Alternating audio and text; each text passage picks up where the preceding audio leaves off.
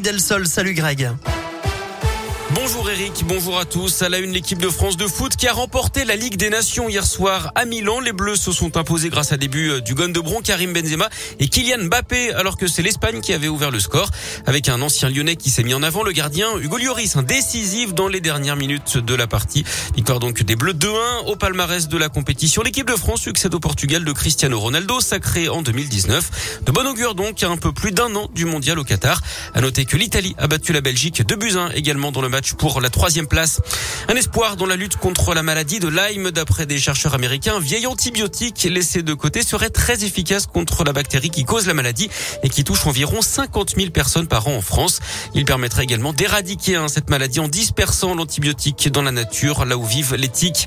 On reparle de sport avec du basket et le sans faute continue pour l'Asvel en championnat. Troisième match et troisième victoire pour les Villeurbanais hier soir.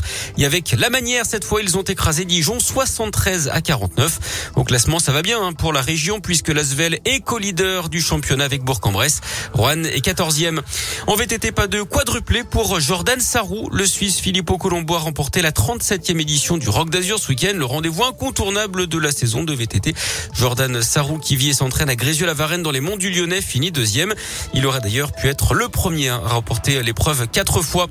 La météo avec pas mal de soleil pour commencer cette nouvelle semaine dans l'agglo lyonnaise. Il fera frais ce matin, comptez pas plus de 10 degrés. Ça va progressivement se réchauffer avec 17 pour les maxi à Lyon cet après-midi.